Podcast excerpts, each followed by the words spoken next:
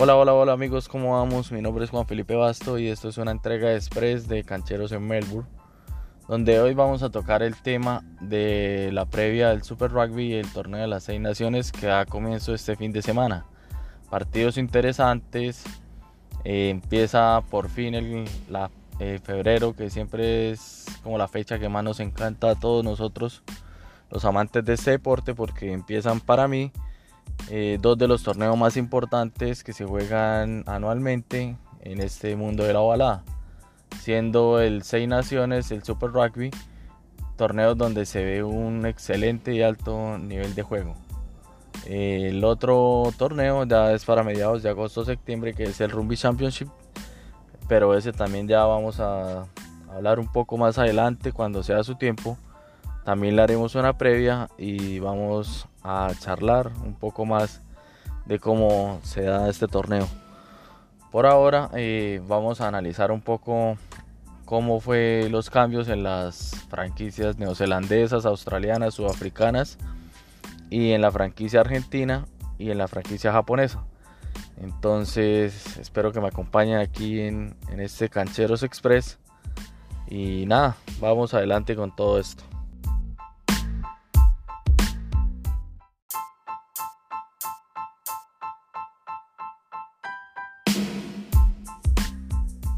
Bueno, entonces como veníamos hablando un poco, vamos a empezar a hablar del, de la previa del Super Rugby con el partido inaugural que va a ser entre los Blues contra los Chiefs. Por parte de los Blues, eh, creo que tuvieron buenos refuerzos eh, para destacar la, la llegada de Biden Barrett de los Hurricanes. Algo que resonó mucho a nivel de las franquicias neozelandesas ya que los Blues hace tiempo tenían muchos problemas con, con las aperturas que estaban probando y para mí esos eran los puestos donde les faltaba a ellos para tener ese salto de calidad y que vuelvan a ser protagonistas como han sido siempre del Super Rugby, ya que tenían un muy buen pack de forwards y en la línea tenían buenos jugadores, pero no había así alguien que les distribuyera juego o tuviera esa lectura necesaria para que pudieran estar compitiendo mano a mano con, digamos, con un Crusaders, Highlanders Hurricanes y hasta los Chiefs que ya tienen aperturas de experiencia y que pueden darle ese salto de calidad que tanto están buscando. Eh, para destacar así la formación de los Blues van a estar los, los jugadores que normalmente están convocados a los All Blacks como Reiko Giovanni, Patrick Teipolotu, el segunda línea que fue, que fue titular casi todos los partidos del Mundial eh, en Japón. Por parte de los Chiefs, si viene un equipo con mucha renovación y con un regreso y un técnico con toda la experiencia del mundo que se espera que haga que este equipo vuelva a sus años gloriosos como lo fue 2012-2013 cuando fueron campeones de del Super Rugby. Entonces, con la llegada de Warren Gatland, que era el head coach de Gales, también con la vuelta de Aaron Cruden, eh, que estaba jugando en el Montpellier francés, y la recuperación de Damian McKenzie, este equipo promete muchísimo.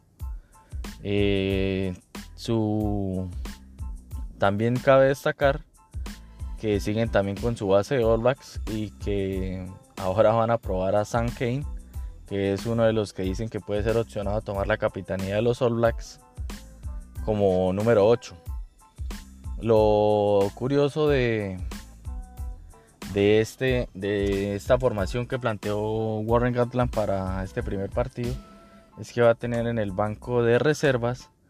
a Brad Weber, Aaron Cruden y a Anthony Brown. Para mí, ¿qué quiere decir el técnico con esto? Que ya los, como llaman por ahí los suplentes, no, ya están tomando un papel cada vez más importante en los partidos de rugby porque ya llaman y como vienen a ser como ya los está llamando todo el mundo jugadores de impacto. Entonces esto para un segundo tiempo donde ya tengan defensas cansadas, la entrada de un medio scrum tan picante como Brad Weber, la lucidez y ya con la cabeza más fría de Aaron Cruden y la potencia de Liner Brown puede dar una buena sorpresa a los Blues. Entonces es una estrategia arriesgada por parte de Gatland, pero muy buena en el fondo si, si le sale. Eh, más de las franquicias neozelandesas eh, juegan los Crusaders. Crusaders se va a enfrentar a los Guaratas. The Crusaders es uno de los equipos donde más ha tenido éxodo de jugadores, ya que este mundial y últimamente venían siendo base de los All Blacks, pero más de, más de un jugador de estos, eh, como ya está como en su etapa final de jugador, eh, les ofrecen contratos de muy buenos salarios en Japón, en Europa, entonces se van. Eh, uno de los casos, pues el capitán de los All Blacks, Kian Reed, que se fue a jugar a Japón. Entonces esto hace que ya el técnico empiece a, buscar renovación del equipo. De los así jugadores que diga uno que todavía quedaron en, en Crusaders e importantes. Se puede destacar que quedó todavía Richie Mounga, también apertura de los All eh, y también a ver si este es el año donde puede ya explotar y, y tener su consagración en los All Blacks. El, el, fullback que están probando, que dicen que se parece mucho a, a Israel Dak. Entonces, este año ya los pintan como favoritos otra vez, ya que siguió su técnico que ya los ha llevado dos veces seguidas a quedar campeones, pero igual pienso que con toda la renovación que han tenido puede ser algo a tener en cuenta para, para que no piensen que la tienen tan fácil. Eh, los Hurricanes eh, también sufrió parte de esta renovación, pero igual va a tener su base en Ardis eh, quedó Jordi Barrett, quedó la UMAPE, eh, queda Fifita, entonces también tienen su combo con TJ Perenara, también tienen su combo fuerte y, esto puede ser que vuelva a ser protagonista, siempre es protagonista de, este torneo. Entonces por parte, ah, y quedan haciendo falta los Highlanders, que por lo que estoy viendo, tienen, son el equipo que tiene fecha libre esta vez por parte de los equipos neozelandeses. Entonces esto fue como un resumen muy breve de lo que está aconteciendo un poco con las franquicias neozelandeses de cara al comienzo del Super Rugby. Pienso que vuelven a ser protagonistas eh, de, las, de las cinco franquicias que son Highlanders, Crusaders, Hurricane Chief, y los Blues, eh, para mí, la que puede llegar más, más adelante y pues de la que siempre me ha gustado su juego, pienso que pueden ser los Chiefs. Seguido de un Crusaders que siendo campeón puede volver a ser protagonista y los Hurricanes. Ya Highlanders y Blues tienen buenos combos, pero pueden, están todavía ahí, no se terminan de consolidar y les falta para estar un poco más al, nivel de las otras tres, porque esas dos franquicias aún así no estén al nivel de las otras tres que acabé de mencionar, eh, igual le hacen partido o pueden ganarle fácilmente a, cualquier franquicia de, las otras sudafricana o australiana y a la japonesa y hasta los mismos jaguares. Entonces siempre es un, un hueso duro de roer estas franquicias neozelandesas. Entonces se espera un, un super rugby muy emocionante. Entonces, esperar a ver cómo les va, cómo arranca mañana este partido inaugural y qué, y qué cosas le depara el destino a estas franquicias.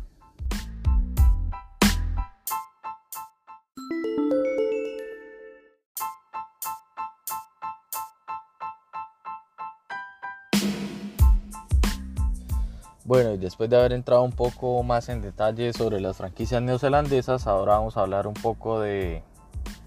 de las franquicias australianas. Entonces las franquicias australianas, para los que son residentes en el deporte o no han seguido mucho el torneo, eh, los Reds, los Brambis, los Waratahs y los Melbourne Rebels. Estas franquicias siempre se caracterizan por empezar punteando o destacando en la primera parte del torneo y ya después como que tienen nóminas muy cortas y el torneo es muy exigente y ya cuando llenan las partes decisivas como que se desinflan un poco. Siempre cabe destacar que lo que es Guaratas y Brambis, ellos sí tienen un poco más de, de poder como en sus reservas y pueden aguantar un poco el trote de este torneo. En su tiempo también lo fue los Queensland Rex, que ellos en, la, en su época dorada, cuando en su reciente época dorada, cuando pudo consolidar esa pareja de medios que fue Coy Cooper y Will Ginia. Eh, empezando un poco con, con, estas franquicias y ya que he estado hablando de los Reds, eh, vienen con su renovación también después del Mundial. Varias de sus figuras se fueron, pero tuvieron la curiosidad de que tuvieron una contratación que un viejo conocido, que es James O'Connor, jugador que empezó a destacar desde muy joven en los Wallabies, de los 18 años creo que debutó, se destacó desde el momento en que pisó la cancha con la camisa amarilla, era como esa nueva sangre que llegaba a los Wallabies donde compaginó muy bien en esa época dorada de 2010-2011 que tuvieron los Wallabies que tuvieron línea una, unos backs impresionantes, que daba un gusto verlos, que le hacían esos partidos emocionantes a los, a los All Blacks y a los Springboks. Y él era como ya esa nueva generación que iba a entrar a, reemplazar ya a unos que iban de salida como Matt Guito, Drew Mitchell. Entonces Ahí todos pensaron que podría ser, hasta lo compararon con Steve Larkham, que, fue uno de los grandes baluartes de los Wallabies en su tiempo. Pero tuvo problemas de lesiones, tuvo también problemas de indisciplina que lo llevaron a ser un poco relegado aquí en Australia. Y apareció lo que un poco a veces, en vez de ser como la solución, puede ser como el problema de que estos jugadores después de que tienen percances acá en sus países aparecen ofertas de Europa porque los sienta mucho un jugador que ya ha tenido recorrido internacional destacado entonces les ofrecen contratos jugosos de buenos salarios y se fue para allá. Entonces claro con un poco menos de presión a lo que estaba jugando acá en, en Australia. Con un buen salario en Europa, pues no fue como la solución y también tuvo problemas también tuvo problemas en Europa y eso es un poco a que digo yo no les trabajan como la cabeza al jugador en ciertos casos porque tuvo una recaída y no supo salir en ese momento. Lo destacado de esto es que bueno el jugador tuvo sus percances en, Europa, sus lesiones, fue a Francia, al Toulon, después fue a Inglaterra y hasta que un momento a otro, después del 2015, él ya se pone la, dice que se pone una meta, subió una foto a sus redes sociales y colocó que quería estar presente, que, quería volver a, jugar con los Wallabies y que quería jugar el Mundial 2019 con los Wallabies empezó, se fue a unos retiros y de un momento a otro, ya cuando volvió, se recuperó de su lesión y ya empezaron a ver como el cambio en la forma en que entrenaba. Y ya estaba más otra vez predispuesto a lo que le decían sus entrenadores. Hasta tal punto que le volvieron a dar el, el coach de los Wallabies le dio la oportunidad de que asistiera a los, a los triales o campos de entrenamiento antes de, empezar a cerrar la lista para el mundial. Fue y destacó otra vez y, aún así lo llevó a, a jugar el mundial de Japón. Entonces viene a ser como dicen que puede su, su, resurgimiento puede ayudar mucho a los Reds esta temporada. Y para que cobije al otro jugador que puede ser una, gran sensación o, tener partidos destacados esta temporada que es Jordan Petaya que es un jugador australiano que el caso también es muy curioso porque tiene 18 años, acaba de cumplir 19, pero sin haber jugado ni un solo test internacional con Australia, lo llevaron al Mundial de, Japón. Hizo su primer partido con Australia en el Mundial de Japón 2019, debutando contra Uruguay. O sea, un jugador que nunca había estado en selección, aún así lo llevan a, a jugar un mundial es porque algo le ven. Y lo que pasa con, con este muchacho es que es como muy, muy propenso a las lesiones y esto también como que le pasó en el mundial. Tuvo uno o dos partidos y también se vio tocado. Entonces ellos son como las cartas más fuertes que tiran los Reds esta temporada, como a que hagan que el equipo empiece a resurgir otra vez. Acompañados de igual tienen a Salacay Loto, tienen a Taliena Topuy, que es el, el pilar tongano. Entonces, esperando que todo esto estalle, quieren volver a ser protagonistas de este torneo. Los Reds se van a enfrentar esta temporada de una tienen clásico australiano contra los Brambis de Canberra. Entonces, ¿qué pasa con los Brambis? Ellos sí tienen, mantienen su base fuerte en el pack de forwards que jugó el torneo pasado. Tienen solo como uno o dos cambios, que es la, la ida de Poco, que se fue para Japón. A lo que ya decíamos, ya se retiró los Wallabies, está en el final de su carrera. Se van a estos países a, hacer un poco de dinero. Entonces ya tienen que empezar a buscar sangre nueva. Y lo que también fue en su línea de backs, también Lealifano también se fue a jugar a Japón, entonces ya tiene un 10 nuevo, pero mantienen su fullback y su segundo centro Tevita Kuridrani como grandes, como sus más grandes estrellas, por así decirlo, en su línea de backs.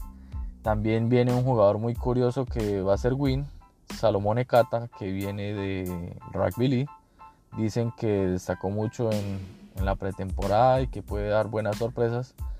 Es un jugador no muy alto, pero lo vi, lo vi en unos videos y tiene una potencia que puede ser interesante para, para aportar en, la línea de backs de los Brambis que basan su juego más que todo en, en, su pack de forwards con una primera línea que tranquilamente puede ser la primera línea de los Wallabies. Entonces, para mí van a seguir apostando a su, a su juego áspero de, forwards, buscando lines y a intentar hacer puros try de mall. Y cuando la tengan, van a jugar por fuera tranquilamente y aprovechar la potencia de sus centros y sus wins. Entonces, es un, equipo siempre a tener en cuenta los Brambis. A comparación de los Reds, eh, tiene un, una, una, base más amplia de jugadores que pueden soportar el torneo, que eso es lo que a veces le pasa factura a muchos equipos que tienen buenas nóminas en sus 23 iniciales, pero cuando empiezan a aparecer las lesiones, ya que el torneo es muy largo y, y muy de alta intensidad, entonces aparecen las lesiones, vienen los recambios y ya pues apuestan por jugadores de, de sus juveniles. Esto es bueno, pero les falta la experiencia ya donde los equipos grandes con muy buenas bases eh, sacan provecho de esto y, por eso es que destacan más en, estos torneos. Esto es un partido interesante, me parece a mí, entonces vamos a ver qué pasa con, con estos dos equipos. Los otros dos equipos australianos son los Melbourne Rebels y los Guaratas de Sydney. Los Guaratas también un equipo de los que más sufrió de los que más sufrió recambio porque tenía mucho jugador sí tenía mucho jugador que era los Wallabies ya en su en su parte como finalizando sus carreras entonces están ahí pendientes de pendientes de de cómo puedan resurgir esta temporada porque empezaron muy bien el Super Rugby pasado, pero al final también tuvieron ese pinchazo que tuvo los Rebels y no pudieron entrar ni siquiera a los cuartos de final. Así destacados que uno diga que pueden ser los líderes del equipo quedan con su fullback Carly Bill, que ya después de él también tuvo un caso parecido al de James O'Connor que cayó un poco en la indisciplina y también fue a Europa y todo, pero ya él sí volvió rápido a Australia y lo recuperaron y, es uno de los líderes ahora del equipo. De resto, y tienen al capitán de los Wallabies que es Michael Hooper, que son como los dos que, van a tratar de, de empujar este equipo porque sí tienen demasiadas caras nuevas, mucho jugador que apenas va a hacer su debut en el Super Rugby, entonces Guaratas no puede no se puede hacer que no se le haga raro a la gente que no, que no sea tan destacado este año, ya que apenas le va rodaje a muchos jugadores.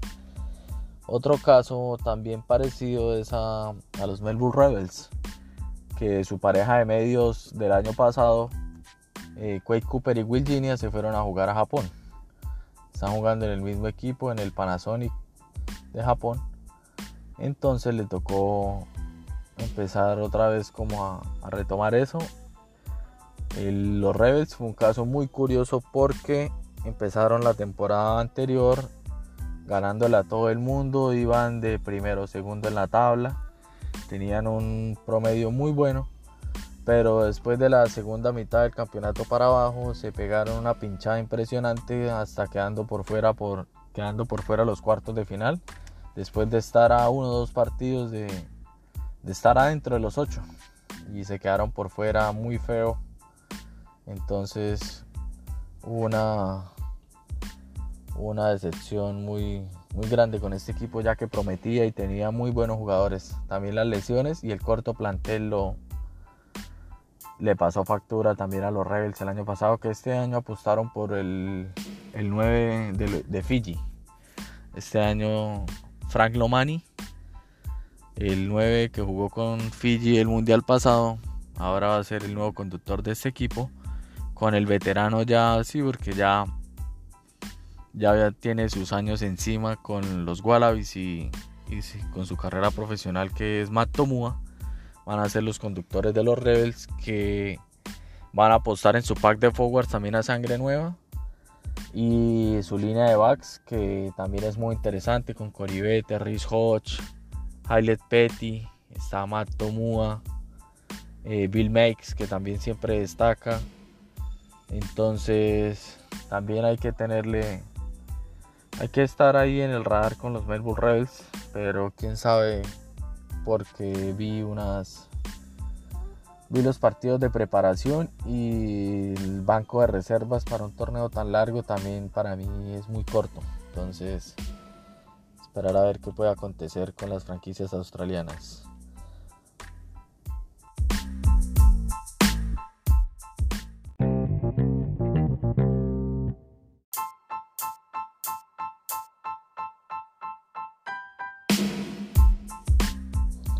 Bueno, ya en este último segmento vamos a hablar de las que son las franquicias sudafricanas,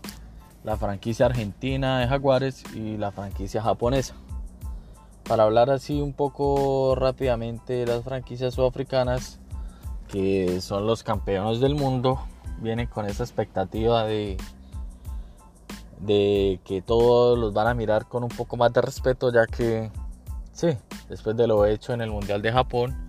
ser campeones del mundo ya, les da ese estatus de, ser los equipos a vencer. Eh, a diferencia de, tantos equipos, de los equipos neozelandeses y australianos, los sudafricanos sí, sí, tuvieron varias bajas importantes de jugadores que ya cumplieron su ciclo en el Super Rugby y van a buscar eh, su futuro a, a Japón o Europa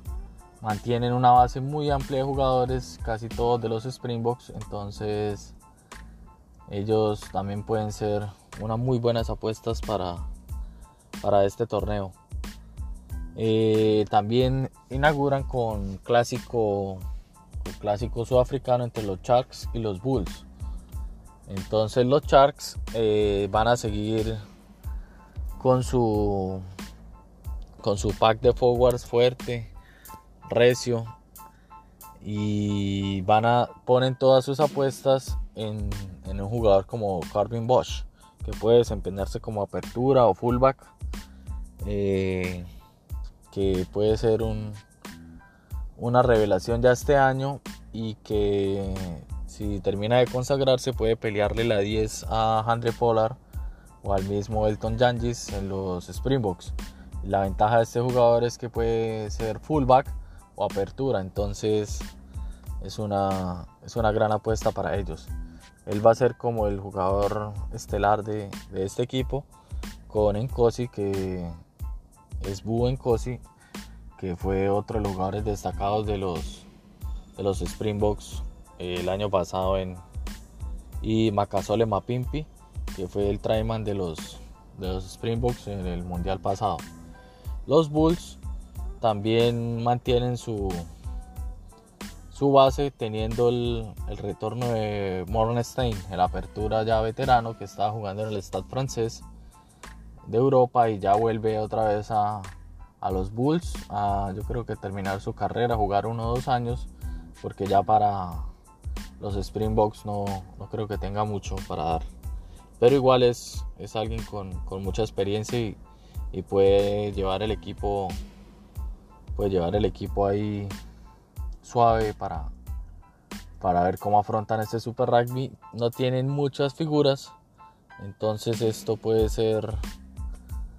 puede ser un poco a favor y en contra porque no van a tener tanta presión, entonces lo que hagan eh, todo va a ser ganancia, pero en contra porque les va a ganar un poco la falta de experiencia eh, para enfrentar este torneo y con tanta sangre nueva puede que no, no lleguen a dar la talla, se pueda convertir en uno, de, en uno de los equipos que sea como el bonus del resto. Entonces los otros equipos sudafricanos son los Stormers y los Lions, que los Lions y los Stormers son como los equipos más más constantes de las franquicias sudafricanas en este Super Rugby. Siempre tienen actuaciones destacadas, siendo los Lions teniendo la ventaja de su localidad de jugar en la altura, que siempre le sacan provecho y esto es lo que hace que cuando juegan en Sudáfrica casi saquen todos sus partidos adelante como locales. Ya a ellos les pesa un poco cuando tienen que salir de gira y jugar los partidos de visitante eh, sus figuras vienen, vienen siendo prácticamente las mismas. Viene Kagawa Smith, está Elton Jangis, que, es uno de los 10 de los Springboks. Eh, sus alas también son muy escurridizos y tienen a Malcolm Max, que también es, es uno de los hookers, de los mejores hookers a nivel mundial. Entonces siempre va a ser un equipo duro de roer. Y los Stormers también otro de los equipos que siempre saca buenos jugadores y tiene buenas, buenas apariciones en este Super Rugby. No tienen jugadores tan destacados, y, pero les toca arrancar de locales contra uno de los equipos fuertes de Nueva Zelanda, contra los Hurricanes. Entonces aún no han confirmado su formación al día de hoy, pero es un partido también muy interesante para ver ver plantado a un equipo neozelandés jugando de una en Sudáfrica contra uno de los de las franquicias de los campeones del mundo entonces es muy interesante. Hablando de la franquicia de de Japón los Angles viene a ser su último este viene a ser su último Super Rugby ya que por una por un decreto que sacaron ya quedan por fuera de, de este torneo. Quién sabe no fue muy rentable la inclusión de ellos o algo pasó y ya este va a ser su último Super Rugby. Entonces van a aprovecharlo lo más que puedan y esperar a ver cómo, cómo les va. Siempre hacen partidos muy buenos, pero no les falta ese, dar ese paso de calidad como lo dio en su momento Jaguares. Entonces se espera de que ya al ser su última participación en este torneo por ahora, tengan una, una participación destacada. Entonces, siempre es un equipo que incomoda, pero al final todos los equipos le dan la vuelta, ya sea físicamente o, o por inteligencia o capacidad individual de sus jugadores. Casi siempre para mí es la, la diferencia física que hay entre el jugador neozelandés. Más que todo, ellos tienen diferencias con, con los neozelandeses y sudafricanos porque son, son equipos muy físicos y a los japoneses les aguantan medio tiempo y ya después de,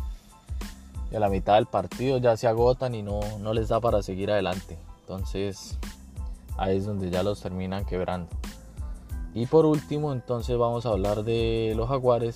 que es donde todos los latinoamericanos y mucha gente me he encontrado acá en Australia que también les gusta el estilo de juego de ellos, cómo salen adelante en los partidos y la garra que le meten. Su debut va a ser de locales contra el equipo Lions, que veníamos hablando que es muy fuerte de local, pero de visitantes y ya es un poco más accesible. Jaguares con buena renovación en lo que es su, su pack de forward, ya que uno de los referentes, Pablo Matera, se fue a jugar a Europa y el número 10 Nicolás Sánchez también se fue para Europa, para Francia. Entonces van a seguir con su conductor Díaz Bonilla, pero teniendo ahí la presión de que todo el mundo está pidiendo también a, Miotti y ahora salió una nueva apertura también con, con muy buenas capacidades que es Tomás Albornoz. Entonces, Jaguares que tiene para destacar que todo el mundo diría que no, que son los mismos Pumas, pero la mentalidad con que ellos entran a jugar este torneo y lo que se vio como jugaron como Pumas es muy diferente. Más de uno le echa la culpa al entrenador de que Gonzalo Quesada, que es el entrenador de estos Jaguares, eh, sabe explotar las capacidades de cada jugador y en cambio Mario Ledesma, entrenador de los Pumas, eh, no aprovecha eso y siempre trata de como imponer su estilo y lo que hace es que el jugador se siente un poco incómodo y no, no le dé para, para seguir adelante. Entonces, esperar a ver, se espera que Jaguares vuelva a repetir su, su gran hazaña del torneo pasado que llegó hasta la final del torneo que perdió contra Crusaders. Pero está una nueva esperanza para estos jugadores argentinos con demasiada, demasiados jugadores que vienen de la sub-20 y Argentina 15 que ya también están pisando fuerte y quieren tener su protagonismo en este equipo. Entonces es una buena experiencia post mundial mirando la renovación también del equipo porque más de uno ya siguen en Jaguares, pero por ejemplo el caso de Agustín Crevi no le da para llegar al siguiente mundial entonces ya se está mirando quién es la sangre nueva que va a llegar a este equipo y de por sí a los a los Pumas. Entonces se espera que este Super Rugby esté muy emocionante. Por mi parte voy a estar pegado al televisor todos los fines de semana y cada vez que pueda estar en el estadio viendo a los Rebels y todos los equipos que vengan y esperar a ver si en el mes de marzo puedo asistir a, a ver el partido entre los Brambis y Jaguares que va a ser en Canberra. Entonces vamos a hacer todo lo posible y esto fue un poco así por encima de lo que se puede esperar de este Super Rugby. La previa arranca mañana con Blues Chiefs, así como dije, entonces esperamos que sea emocionante como siempre y que nos sigan dando esas jugadas y todo ese espectáculo que siempre brinda un torneo. El torneo a clubes para mí más importante respetando lo que hacen en Europa.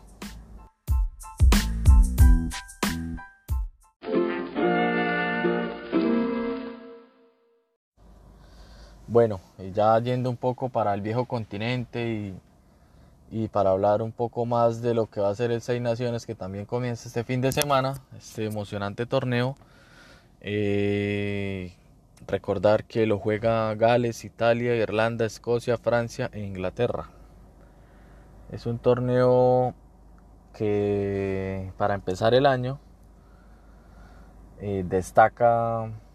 las renovaciones también de los equipos, cómo, cómo van a enfrentar esto post mundial, ya que más de un jugador se retiró del seleccionado.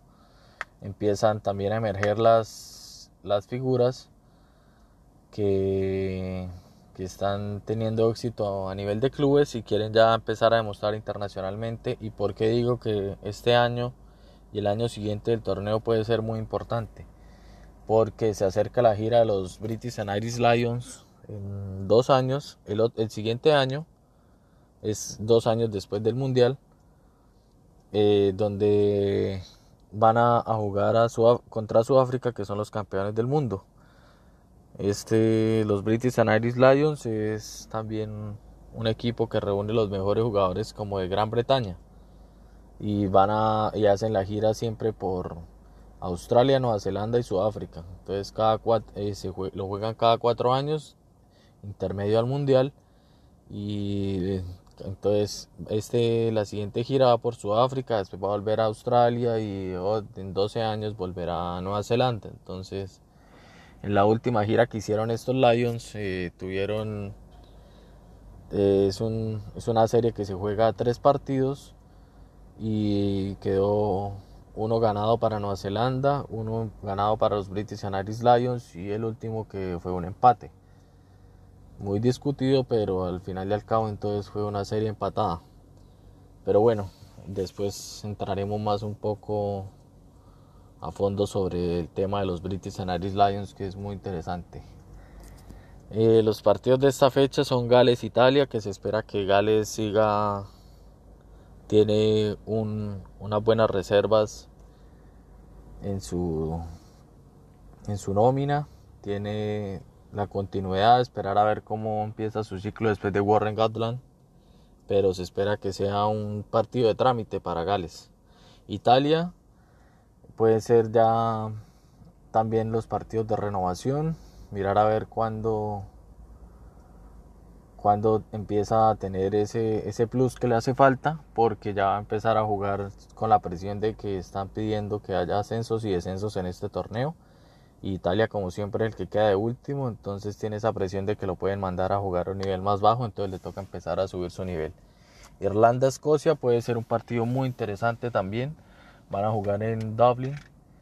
entonces se espera que Irlanda gane también, pero esperando la sorpresa de, de una Escocia que llega un poco dolido de lo que le pasó en el Mundial, al quedar eliminado tan temprano, entonces también con muchas cartas renovadas, hacerle un buen partido a Irlanda. Y Francia-Inglaterra, que tienen ese clásico ahí también como muy, muy marcado, van a jugar en Francia, algo positivo para ellos. E Inglaterra que viene a sacarse un poco la espina de, de lo que les pasó en el Mundial en la final, después de haberle ganado a los All Blacks y perder con los Springboks. Entonces esto es un poco ahí de, de cómo va a ser también la, la primera fecha del Seis Naciones y después estaré hablándoles un poco más de, cómo va transcurriendo el, transcurriendo el torneo de, del Super Rugby este Seis Naciones. Espero también eh, para, para los siguientes capítulos tener la participación de Jesús, que ya lo escucharon anteriormente en el primer podcast que lanzamos, y Alfredo también para que Alfredo se empape un poco más del tema de cómo es el Super Rugby, el Seis Naciones y Jesús, que también es un buen conocedor del rugby, pueda dar su punto de vista de cómo ve los equipos, su primera experiencia acá viviendo el, el Super Rugby, cuando vaya a un estadio y vea a los equipos jugar ahí en vivo, pasar de, después de que los veíamos por ESPN a las madrugadas, pasar a verlos en un horario normal. Entonces Esperamos escuchar todas estas experiencias y un saludo para todos los que lleguen a escuchar este dije express, pero ya se está alargando un poco. Pero bueno, es que son tantas cosas que se pueden hablar de este tema, de estos torneos. Y los esperamos así en nuestros próximos podcasts. Eh, por favor, si pueden compartir. Y esto fue un Cancheros en Melbourne Express. Eh, muchas gracias y nos escuchamos en una próxima ocasión.